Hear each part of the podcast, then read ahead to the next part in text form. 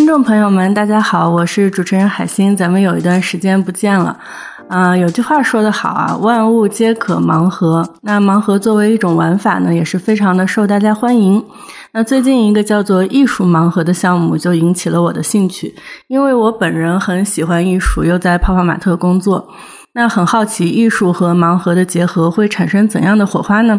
所以今天我请到了这个项目的发起人米诺老师。米诺老师跟大家打个招呼。大家好，我是米诺啊，以及他的好朋友观塘美术馆馆长殷嫣。大家好，大家好，我是殷嫣。嗯，然后今天我们跟大家聊聊艺术盲盒。啊，米诺老师，可以先请您给大家整体介绍一下这个项目吗？嗯，好的。其实这个项目呢叫 M 的房间，嗯，成语艺术盲盒。M 房间呢，其实是我在一七年发起的一个非盈利的艺术项目。其实呢，它也是一个独立空间，就是我的工作室在黑桥艺术区。呃，早年的时候，如果呃有艺术行业的朋友，应该会了解黑桥当年是一个非常大的一个艺术区，就我就会邀请艺术家来我的房间来做项目。那为什么有了艺术盲盒呢？其实也是一个偶然。我有一次呢，跟朋友约在朝阳大悦城吃饭，对，二零二一年的春节，然后那朋友我们吃完饭就逛了逛街嘛，他就买了一个盲盒送给我。那个时候我还没有注意到，就我知道盲盒特别晚，但是哎，我觉得这个挺有意思的。我回来以后我就在想，哎，有没有可能把这种盲盒这种形式运用到这个艺术行业呢？啊，是这样的一个偶然的情况。后来我有想法了以后，我好像跟莹莹是不是也聊过？然后也跟几个艺术家朋友聊过。哎，大家觉得是个非常有创意、有趣的一个想法。嗯，所以很快。就做了。当时有一个不一样的地方，因为我觉得市面上的嗯这个盲盒它还是一个商品，我就觉得艺术的这个属性呢，最重要的是它的一个创作力嘛。然后我就是把那个我我就是在厂家定制了相同尺寸的这个木盒是统一的。嗯，那么我可以告诉艺术家呢，我说你可以把它当成一个空间，也可以把它当媒介，还可以把它当材料来。进行创作，整个的这个盲盒是一个作品。从去年三月份发起来，嗯，我其实做到，呃，现在的话做了六期，然后还去年十一月份的时候在白盒子做了一个展览，叫艺术盲盒超市。现在也有一百多个艺术家参与了，还挺有意思的一个项目。嗯，也刚好一年了。对，刚好一年。今年新的艺术盲盒也正在启动，而且五一期间会在武汉有一个比较大的一个艺术盲盒超市的展览。殷馆长之前有接触过盲盒吗？我就接触真的比较早。我以前一直跟一些日本的艺术家有联系嘛，所以我去日本也比较早一些。所以我呢，在零七年其实就已经看到日本的那个 Sony Angel 那个天使娃娃，当时就特别喜欢，就买了几个。后来回到国内以后，那时候淘宝也可以买得到。那时候我记得就是大概。呃，平均十几块钱一个吧。如果你买一盒的话，好像是十二个还是十五个一一个，平均下来可能不到十五块钱。但是那个时候对于我来讲，那个也不是很便宜了，因为那个年代我们的工资可能一个月也就是六七千块或者七八千块。那时候因为年轻，跟现在年轻人一样，要把这个自己的书桌呀，还有自己喜欢的地方要都摆满，就觉得每天就是看着那些娃娃们，就觉得心情都会好很多。那个时候确实周边很少有朋友接触这些，朋友一来我家，哎，大家都会注意到那个娃娃，说哎呀好可爱，那我送你们一个吧。后来我也是买了，也有很多款，天使娃当时出的有好多系列，我应该买的蛮全的了。当那个就是泡玛特一出来盲盒的时候，就是虽然我那个时候年龄段已经不是去会发烧的买的，但是我还是会比如说买给我侄子呀，然后会买给这个我的朋友，就觉得有意思的。随着泡泡玛特的壮大，大家对盲盒的认知越来越高。其实和就是大家的这种消费的心理啊，对生活的物和一个人之间的一种情感的这种关系上的东西，我觉得越来越强调了吧。不像以前，一个小娃娃可能能寄托我很多的一种，呃，就是情绪也好，或者说我的一些故事，可能内在的一些我的一些想去表达的东西，可能能通过一个小娃娃得到一个表达。米诺姐当时做艺术盲盒的时候，哎，我觉得就想法特别的好，因为之前我和米诺我们做过几次直播，当时我们就是我们是艺术圈首个哈，就是把把这个艺术家的观念当做商品来。呃，不当做艺术品来卖的。那当时我们那个直播是卖眼泪、卖空气、卖很多艺术家的点子。当时我们就是一起就是发起那个直播的时候，我们当时也没有想到会。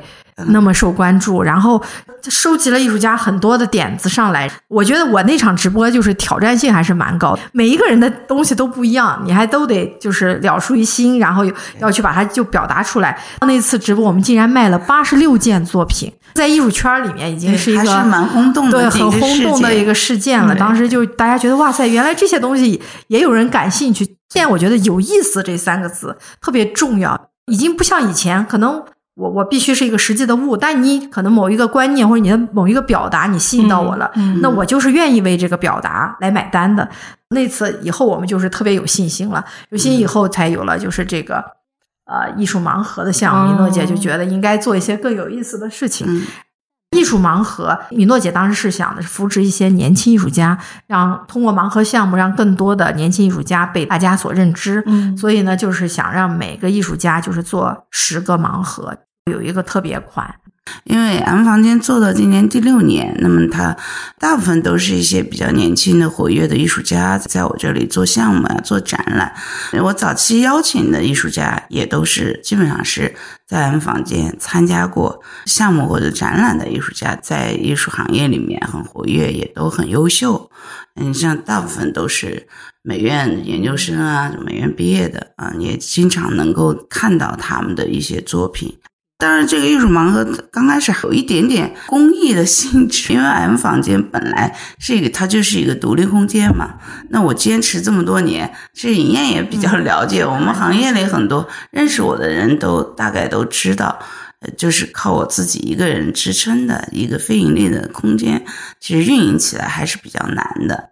艺术盲盒这个项目，因为涉及到销售。嗯，那么我跟佑佳是有一个就是对半分的那种啊，然后呢，就可能会有一点点收入。那么它其实很少，但是就是说来来贴补一下这个独立空间，大概是这样的一个。对，现在非盈利空间不太好啊。对，其实在这个项目当中，其实。真的都是重在参与，好多艺术家的材料费都不止那个盲盒的售价了。对对对，其实我听说了，就是嗯，想靠这个赚钱是不太可能，没有可能。就是大家就是在艺术圈玩了一个大家都觉得出圈的一个事儿，然后呢比较热闹。后来为了更增加大家这种呃猎奇也好，还是想去抽到更大的这种欲望也好，所以又邀请了一些比较知名的艺术家也参与进来，就是。尤其是在做盲盒超市那个展展览的时候，大家都去摇号了。对，就是为什么艺术家会这么感兴趣啊？那其实作为我本人来讲，比如说我做 M 房间，其实我一直也有一个心愿，就我其实想把 M 房间这个特别。就是非常的学术也好，或者实验也好的这样的一个呃艺术展览，我希望能够带到一个公公共空间里去。我一直在实践，就是说，哎，艺术应该是可以到大众视野的，而且应该要被更越来越多的大众所看到、所了解。包括我最近呃策划的，就是在三里屯，我也是我朋友的一个小咖啡馆，哎，也会有艺术艺术作品啊、艺术项目进来。我希望就是出现，就是市面上有这么多的盲盒，当然也都做得很好，泡玛特也做得很好，也有很多。那么艺术家来做有什么不一样的地方？我一直在强调，就是这个它不是商品，嗯，它真的是作品。对。那么每一个又每一件作品只有一件，就有一个艺术家说每一件都是孤品，就是他有一个这个的做这个盲盒花费的时间精力和他做一个作品是一样的，超出这个因为是命题作文，他还得。再去构思，为什么大家都想去买一下？是因为确实是很很值嘛？就是对 项目的推进过程中有没有遇到什么阻碍，或者你之前没有想到的问题？啊，这个就是这这就好像艺术针对你面，当你面对大众市场的时候，它会经历一些考验。但是从开始呢，就我对它的期望值就没有太高，因为它非常有限。你想，我每一期做十个艺术家，每个艺术家十件作品。才一百件作品，这个做这个量在市场上你就什么都不是，你们可能一个系列就成千上万个，在销售上面还是会有一些障碍。嗯，但是这个出来以后，我比如说我请莹妍来做直播啊，还有我的好朋友那个服务器艺术的创始人谢荣，啊，因为他有一个那个呃视频号一次闲聊，也有十几万粉丝啊。哎，那第一，我我朋友们都特别支持我，这也是要特别感谢的地方。除了艺术家觉得有创意，其实在行业里的朋友都觉得这是一件有特别有意思的事情。而且我刚推出来不久。就是那个上海浩美术馆的郑总就找到我了，他们有一个呃线上的那个商店嘛，叫 House Store，也找我做了一次合直播。你看好几个，嗯，就是艺术行业那个华艺拍卖。线上的直播也找我合作过，还有那个在意，对，呃，在意的直播，对，嗯，还有一点，嗯嗯，嗯，包括那个 Art Pro，他们后来做了一个抖音的一个小视频的号，等于是行业内好几个平台都来找我合作，哎，这个是我没想到的，就是哎，还是嗯挺有意思的，说明大家都觉得这个想法很好玩儿。第一期我就是线上销售的，当时用了一个小程序，然后莹莹帮我做了一次直播。哎，第一次我就发现，居然有全国十几个城市的，特别奇怪，贵州、苏州、云南、山东、河南各个地方都有。应该让分享一下当时第一次直播的一些具体情况。第一次直播的时候，我我还是蛮忐忑的，因为有些艺术家确实不是那么大家都认知到的艺术家。大家会为这个东西买单吗？我们这样一个项目，它在一个盒子里啊，大家就觉得这些艺术家做做的这件事情啊，认知会怎么样哈？虽然九百九十九，当然也不贵，但是呢，比起这种传统的盲盒的概念，它还是一件比较不菲的作品啊。就是如果要是对于公众的理解来讲，所以我觉得我们第一次直播应该吸引到的还是对艺术品。投资啊，或者说艺术品这个相关行业比较呃感兴趣的人，说我们当时其实，在开播的时候就有一些藏家都有包圆的啊，所以就是等于我还没有开始讲，人家已经我就点名要这个艺术家，然后我十个我都要，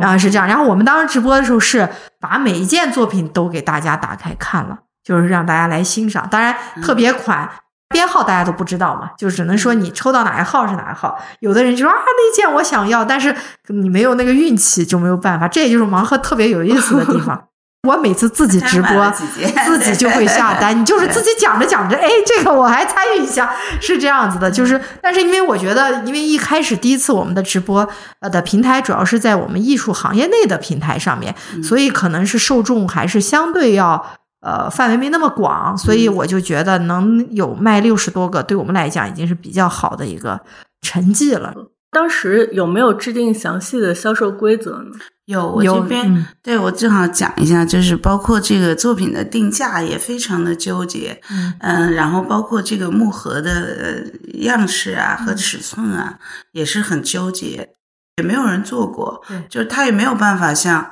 市面上的那个，你只是一个。纸盒的这种包装，这个盒子我是用的是定制的，是木头的，嗯，就是它盒子它还有一个，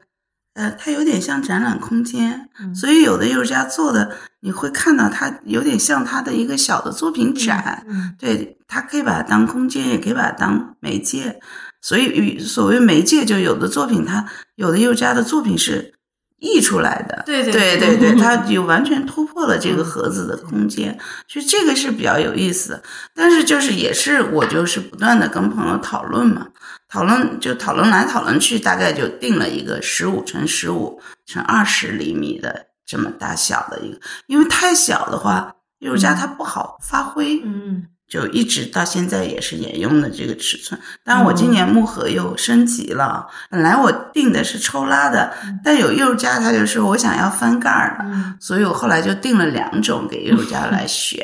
价格也是，你知道九百九十九对于一件作品来讲，它太便宜了。我我打个比方，比如说有的艺术家，他的画，比如一米左右的，人家就好几万了，嗯，对吧？你可能这样一张小画，怎么也不止一千块钱。对，对，就是有的他是，甚至有的艺术家好几个啊，把那个盒子改造了，就要么是在盒子上本身上画画，对要么在盒子上本身做装置，就自己重新又打了一个盒子，让它联动起来的，那个就特别费工。为了整体项目推广，还有就是这个规则，规则是这么定的：第一呢，它是艺术作品，所以他有艺术家签名；第二呢，我让他们都做了十件作品，做了十个编号。嗯，然后呢，你在线上传播的时候，所有的作品图片你是能看到的，但是你需要按编号购买一个号码。比如说，他每个艺术家定不一样，比如他可能把一号定隐藏款，有的人把九号定隐藏款。你可以看到这些图，你只能选编号购买，所以你其实不知道你买的是哪件。对啊，每嗯每个艺术家都有自己的隐藏款，对啊，哇，这个，挺但是隐藏款的号是让艺术家自己定，嗯呃，然后呢，你就来买，你也不知道那个隐藏款是在哪一个号。但隐藏款那个绝对是和其他的非常的不一样，对，这就是也是艺术家会花最大的心力去做的就是隐藏款，所以买的时候就很刺激嘛。当然，我每次手气都不太好。对，因为这个是我给艺术家的一个要求嘛，就是嗯你其中有一件作品价值要高于其他九件。第一期有有一个呃央美的有一个做首饰的首饰系，就是就是学设计的这个女孩子，她做的那个戒指，嗯，对，它其实纯银的，但它有一个就就恨不得苹果那么大的一个心形的一个嗯，嗯。一个戒指，所以这个价值就嗯。肯定不止就是对，九百九十九了啊、嗯。对，就是那你就别的可能是大概像鸽子蛋那么大，对，它那个就呃苹果那么大一个，嗯对。对所以你就买到这个隐藏款，你就会嗯比较惊喜嘛，对。真的很刺激。嗯，那当时你你们跟艺术家沟通这些规则的时候，就你们的感受，艺术家对盲盒的形式以及它的玩法熟悉吗？就需不需要认真的去给他们解释呢？他不需要这个，因为我定的规则也很简单。因为我是策展人，所以我跟艺术家打交道特别多。其实艺术家可能更关心的就是他们的创意，嗯，对你只要这个给他一个空间，其他的事情他们基本没有什么意义。艺术家，我觉得参与这个项目，他们的初衷也不是说为了要卖东西，对其实嗯就就是一个推广的一个项目，参与到这个项目里面，然后让自己的作品能被更多人了解，哎，然后对收藏，就给给把这个收藏的门槛降低一点，让呃有一些感兴趣的人可能他参与进来，因为我们在过程中就有很多的受众是其实关注艺术很久了，但是。好多人人生的第一件收藏都是从艺术盲盒开始 因为就是有的时候确实门槛比较高，大家想参与进来很难。但这一次就是让大家真正就是我买了一件艺术品，我只花了九百九十九，你不仅能拥有一个对吧艺术家独特定制的作品，你还能拥有未来的这个艺术家上升期的一个你作品的一个溢价空间啊！这个投入嗯你才只要九百九十九，这个就太值了。从心态上来讲吧，呃，大家一是支持公益，二一个支持米诺姐这么多年不容易，就是来做这个 M 的房间。嗯第三就是大家也是想本着这个就是推广自己的作品的这么一个目的。嗯我也确实因为好的艺术家我也不认识，我也是通过这个项目哎了解到几个很有意思的艺术家，哎哎关注到他们的，是这样。嗯，所以，米诺老师在邀请艺术家的过程中，大概有多大的比例同意来参与这个项目？那几乎百分之百，对，没有拒绝的。对他偶尔的，就是因为他时间，因为我这个是给嗯艺术家，比如一个月的时间。嗯嗯，因为因为这个事情他非常就进行的很顺利，也在这个地方，就是他很有。其实我一直很固执的认为，我觉得艺术家他最大的竞争力就是他的创造力，就是你嗯你给予他一定的这个条件，让他去自由发挥，这个对艺术家是最有吸引力的。所以这个事儿就是就几乎没有拒绝的，对，嗯就嗯大家都都是这都觉得特别好。还有一个很重要的就是这个很考验艺术家，嗯，一个很小的盒子到底怎么做呢？真的有特别有名的，有有个艺术家就跟我说说米诺，你别看你这小盒子特别考验人。嗯，我说对，这就对了。嗯，对的，我我在那个名单中看到一些重量级的艺术家哈，庞茂坤老师、陈文令老师、展望老师。那我印象中他们的作品应该都是千万千万级别的，百万、千万对级别的。所以我觉得，如果说买到他们的作品的话，我真的觉得是中了超级隐藏、超级幸运的那种。也是要要感谢一下这个服务器艺术的创始人谢荣，因为有一些。呃，比较知名的艺术家是他帮我邀请的，比如说孔庞茂坤老师，他是川美的这个院长啊，因为我不认识他，但是可能谢荣跟他一说，啊，立刻就同意了，而且庞老师做了两件作品，嗯，包括这个广美的副院长这个。呃，范博老师也是，哎，特别多。蒋老师是这样，蒋老师呢，是因为他的一个同事，其实也是雕塑系、艺术系的老师张一，他在 M 房间做过项目，而且他也参与了这个盲盒。他呢，正好有一次去张一的这个展览现场。我就跟他提的这个事，嗯，哎，展浪老师，哎，这个挺有意思的，那我做一个。当时他跟江杰老师都在，这都是对，都是非常著名的做雕塑装置的艺术家，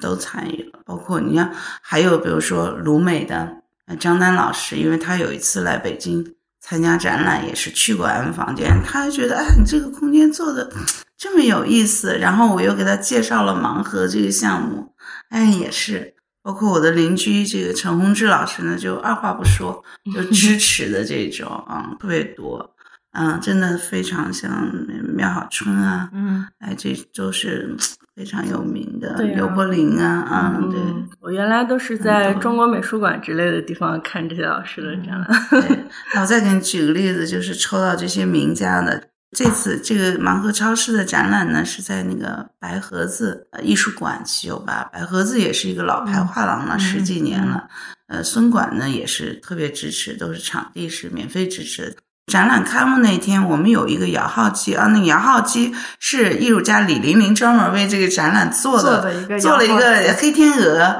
然后你就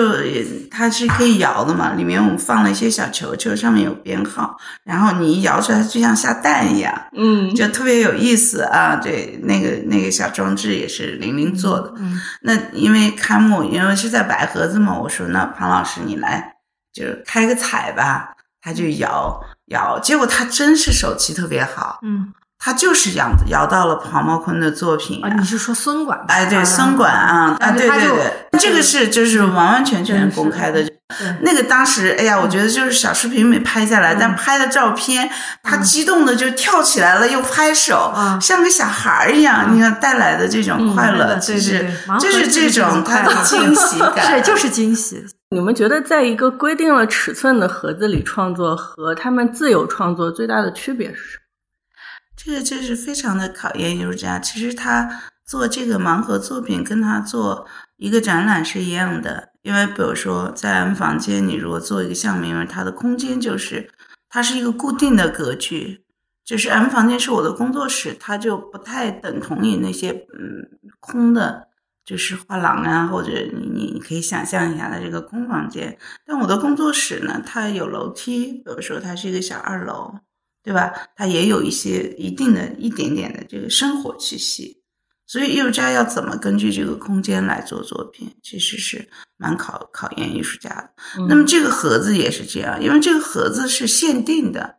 呃，尤其是对艺术家更是考验，因为所有艺术家他。是同样尺寸的一模一样的一个盒子，但非常正正是因为这个，你会发现非常有意思。每个人做出来的东西，就是你就是觉得 千奇百 怪，每个都特别不一样。对，这是他有魅力的一个地方。对，其实一开始我以为大家可能都是一个盒子打开，然后里面是个什么样子。后来我发现这个盒子根本是束缚不住他们的，他们会会在外面做很多的创作。其中有一个艺术家就是胡允平，嗯嗯，我们老师刀姐，他就把这个盒子给拆了，因为他一直在做小方那个项目，是拿那个毛线，他把这个盒子拆了以后，然后拼成像一个抽象的，反正几何的这个。这个木板，他就给它拼接起来，然后比如说他做了一个那个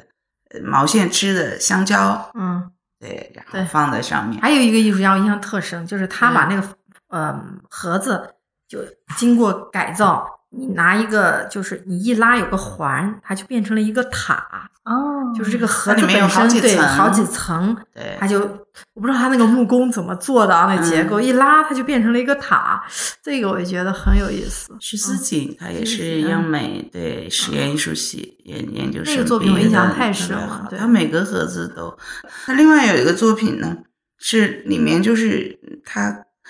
刻的那个就佛龛，对对，嗯一个一个的刻满了，嗯。但你从外面看，它还是一个空盒子。对对对，嗯。嗯，他还有一件作品也也是，就是你可以，他就他把它切割了一个 Z 型，嗯。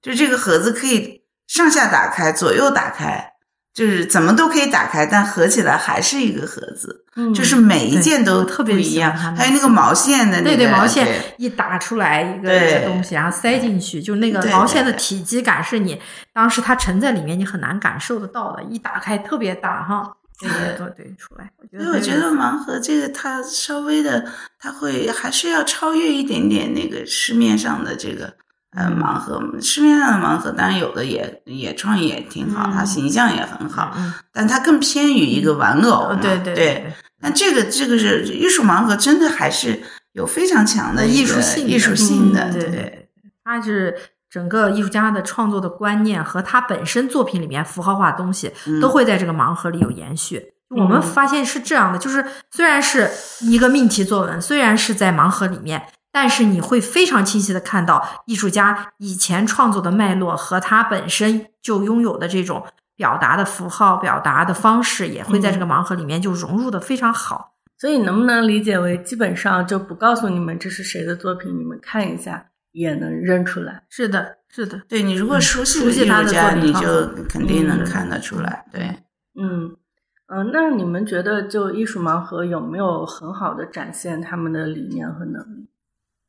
啊，这个是肯定的。为什么我会说这个小盒子里有大乾坤呢？就是大乾坤，就是是就是我我觉得它就真的有点像一个实验田。对，嗯你会发现很多艺术家，你看，比如说有一个艺术家纳林呼的那个作品叫《秘密》，嗯它是用了一种化学的材料的结晶体结出来是蓝色的，但这个呢，它要在这个盒子里面发生，它是注入了一种化学材料，然后这个盒子这个这个蓝色的结晶体里面呢，它是有一些东西的，就比如说，它可能有一个小的这个音频文件，嗯。因为他也他是内蒙人，他他也有一个乐队，对，他会做音乐，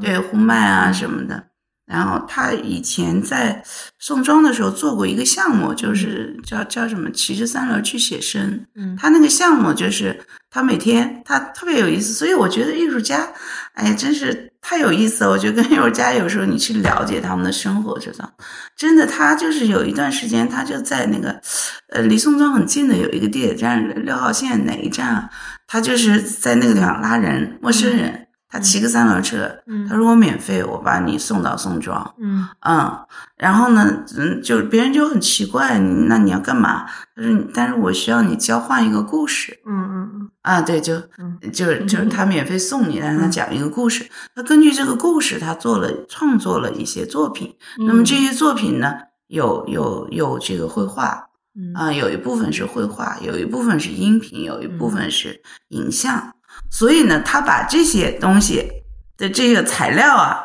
然后有我看到有一些有的那个有一个小瓶瓶，就特别小，像小药瓶一样，里面可能是一个呃 M P three 的一个一个音乐，嗯，对，他会埋在他的这个作品里面。那这个就是他说他把选择权也交给你的买家，嗯就是你如果想去了解这个盒子里的秘密，那你可能就要破坏这件作品，嗯去得到它。对，这个是嗯，这个挺挺有意思的。好纠结啊。嗯，对，就是它是一个艺术家的观念嘛。嗯啊，你看有的艺术家他做的作品，他可能是自己的一个情感的呃经验啊，嗯或者是什么。当然，这里面还有一些，他也会有一些艺术的呃命题啊，对吧？也会有一些社会的嗯命题啊，啊，所以我说这个，尤其是这次展览我请的这些名家，你像比如说李燕婷老师做的作品。其实李燕婷的作品我一直没有公开，但是她做的就是其实是呃中国的一个比较特殊的历史事件，嗯就是艺术家会关注这些问题。当时拿到的时候，我就非常的震撼。我觉得在这么小的一个盒子里做一个一个世界性的，嗯，一个纪念。有的时候我们对对盒子的一种联想，就盒子里可能有秘密，其实就是这样一个，对，嗯，呃，我是觉得吧，就是盒子本身其实是给艺术家来了一个命题作文。命题作文的好处呢，就是呃有好处，也有它难的部分。那么首先它有了命题，它给了你一个限定，嗯对吧？然后呢，难的部分就是你怎么在这个限定里面，你能生发出你自己所要长出来的东西。那有的艺术家拿到以后，可能觉得非常得心应手，但有的艺术家，因为他平常创作的媒介也好，创作的方式也好，他可能拿到这个盒子就会很困难。尤其我感觉就是以绘画嗯哎，就是为主的这种艺术家，当他拿到这个盒子的时候，大部分是有点头痛的。对对吧？因为你如果在这个盒子里简单的就是通过绘画的方式来表达的话，其实没有什么新意。所以这个就很多搞绘画的艺术家是，呃，还是花了很大的这个。让人欣喜的就是这些艺术家也同样呈现了一些精彩的部分。有一个艺术家，我记得是一个好像好几面哈，他那个绘画是嗯不同时期好几面，嗯。然后有不同的重叠，然后我就嗯觉得哎挺有意思的。你像嗯像艺术家黄敏的那个绘画，就画的太好了，就那一下就卖光了，就是没嗯办法。不过当然，他本身也是有一定知名度的，有他他想保留盒子的原有的属性，他嗯觉得这个盒子你还可以有实用嘛，对，你可以装东西什么，但他在盒子的外立面四面嗯。全都画了，大家其实都还是想蛮通过这个命题的形式，把已有的东西还是想突破一些的。就说到这个突破，有没有在在突破这一点上让你们觉得印象特别深刻的作品，跟作者以往的作品很不一样的？有几个是因为我特别年轻的艺术家，因为我我这次就是我老抽到的都是很年轻的艺术家。我有几个印象特别深的，有一个艺术家，他就是把我们小时候特别熟悉的就是食品类，啊，还有这个饮料类，嗯啊，还有一些什么就是商标吧，他把它嗯融在一个树脂里，做成像魔方的这样一个东西，然后码在这个盒子里。就你打开以后，这盒子里面是一个一个的树脂的那个小魔方，然后你拼起来，哇，就是你小时候的那个记忆，然后就是你小时候吃过的那些东西，看过的那些东西。那个我是印象很深，而且我自己也买了啊。然后还有一个艺那个是、嗯那个艺术家很年轻，九八年的吧，张凯慧从英国回来的，嗯真的他很年轻是叫像素超市，是你每个盒子里有二十六块，所以你可以想象，他就光这个手工挺费劲的，然后感觉米诺老师对这些作品每件都好熟呃悉，啊对对对特别熟。对，我我是作品记得，嗯但是有的名字就 确实是不是特别说明真的付出了很多心血。哎，对，因为每你想每个人从刚开始他们要出方案，嗯他还是会有一个流程，就是艺术家要先出一个方案，方案完了以后要我我我是要求艺术家每一件作品他们都拍摄有一个一分钟以内的小视频，嗯然后还要拍照，对、嗯这样的，所以而且我会给他们做宣传的推广，所以每一件作品都太熟悉了，了如指掌，对。嗯。但是刚才您说到，就是有时候可能只给一个月的时间，这个时间会不会有点太紧张？也还好，因为是这样，可能就是第一期的时候，呃，因为接下来我都会提前安排，比如说，哎，下个月也可能就是说一个月，可能是给他们两个月的时间，而且艺术家吧是这样，艺术家有拖延症，艺术家就得逼，呃，你们可能不太了解，就是艺术家经常都是这样，他们就是展览，为什么展览？您也应该比较了解，就展览的时候经常都要通宵布展，嗯就为什么会出现这种情况？就艺术家也是这样，他不到最后一刻，他不给你完成的，他们有提前三个月给他说也没用。那我们这个在创意方面这么开放，那我打个比方啊，就是嗯比如说拿到这个盒子以后，我把它完全都车成木屑了，完全看不出来是个盒子了，你就可以接受吗？那不能，因为你的你作品的形态没有了。嗯这个不像我跟莹莹，我们两个做那个，呃，就是直播带货那个，我可以拍一个观念的作品，不是一个空气或者什么。嗯但这种盲盒，它是一个，它还是一个作品，它是一个实物。对，就是你基本上还是要有限定，就是任何事情，艺术也是这样，艺术是自由的，但是不是让你无限度的自由，嗯而且你在有限的条件下去做最大化的自由，是这样的一个概念啊。这是我一直也在反复的跟艺术家强调：第一，我不干涉他们的创作，我觉得创意是 OK，你就可以做。呃，但是呢，就是我一直在强调，你要兼顾一下这个，我们这个项目是面向大众的。对，所以可能这个点呢，在艺术家有时候他们可能还是转不过来，因为做了一年了，你基本上会发现，对，有一些作品它过于强调观念性，那么大众的接受度相对来说就没有这么好。而且从我们卖的情况来看，嗯也其实是呃视觉上更有吸引力的，嗯会卖得好一点。这个是、确实是事实，也是这样。对，发现受众关注他也是这样。比如说他第一次他感觉视觉他比较感兴趣，他才会去更加的深入去关注，就是这样一个情况。如果太观念化的，完全他不知道这个是怎样一个切入的话，确实关注的是要少一点啊。嗯而且偏观念的，好像还是我们艺术行业内的人买的多一点点，嗯，对。这个是非常明显的啊，非常对还有一个就是这个盲盒的规则，刚开始的时候也是想了很长时间，嗯因为它没有办法完全按照就市面上的这种盲盒规则。第一就是说我们没有一个实体的店去卖这些作品，嗯嗯嗯基本上还是线上销售。嗯所以呢，就是我们就把图片公开了，嗯。只是就是说，哎，有编号，你嗯不知道你具体的买的是哪一件。嗯嗯对，呃，在直播的时候是一个艺术家的，呃，以一个单位来销售，还是说会把大家都混在一起？呃，按每一个艺术家，哦。嗯，对，就一个艺术家十个号，大家就去买那十个号就行，嗯然后就告诉是哪个艺术家哪个号，你要的是哪一个号，嗯这，那这个受欢迎程度也会有比较大的区别，是吗？呃非常有区别。有的呢就是被包圆儿的，有的呢可能就无人问津的也有。那我们目前是所有的作品都销售出去了吗？啊，那没有，销售应该有六七成吧。但其实，实就是说，就是以这个量啊，那我其实就是我自己有一个工号，就主要是工号的呃传播啊，然后还有一些直播活动啊。嗯。其实很多人觉得已经很了不起了，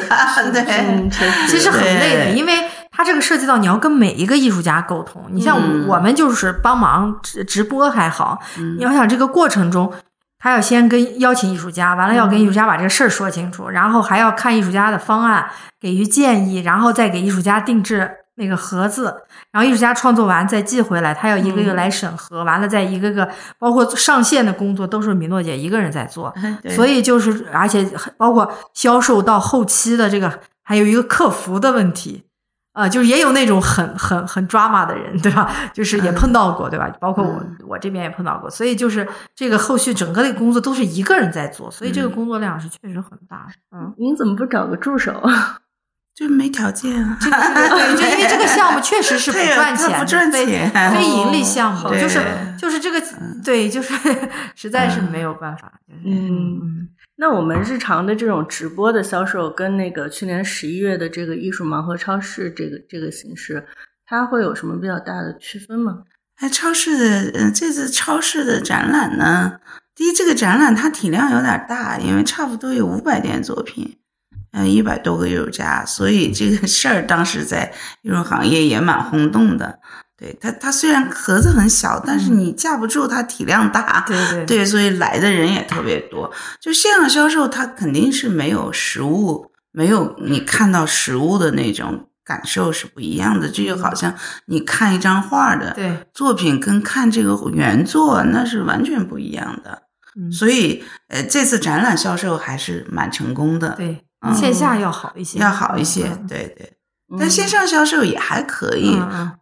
不过我们这个价格呢，就是它针对大众，它还是稍微有一点门槛，对，因为盲盒作品就几十块嘛，嗯对吧？基本上五十、六十，七十，哎对对五十九、六十九、七十九是吧？差不多啊差不多这个价嘛，你嗯你随便买一买。嗯但我觉得这个九百九十九呢，它它稍微有一点门槛。你如果按作品这个逻辑来衡量，嗯这个就极其便宜了。您刚说到今年升级外包装的木盒，主要会有哪些方面的事？就是把它做的更工业化，就是嗯那个盒子以前特别简易嘛，嗯就是一个抽拉，一个翻盖，普普通通的一个盒子。就今年那个，我是找了一张样图，就是它的工业感会加强。可能以前就有人不断的跟我反馈，嗯因为你要把这个盒子当成空间嘛，嗯它就是就是太普通了，之前的那种。嗯嗯所以就做了一些，就做了一个事情，当然成本也高了嘛，对，它就看起来，反正我比较喜欢工业风，啊啊我是觉工业风的那种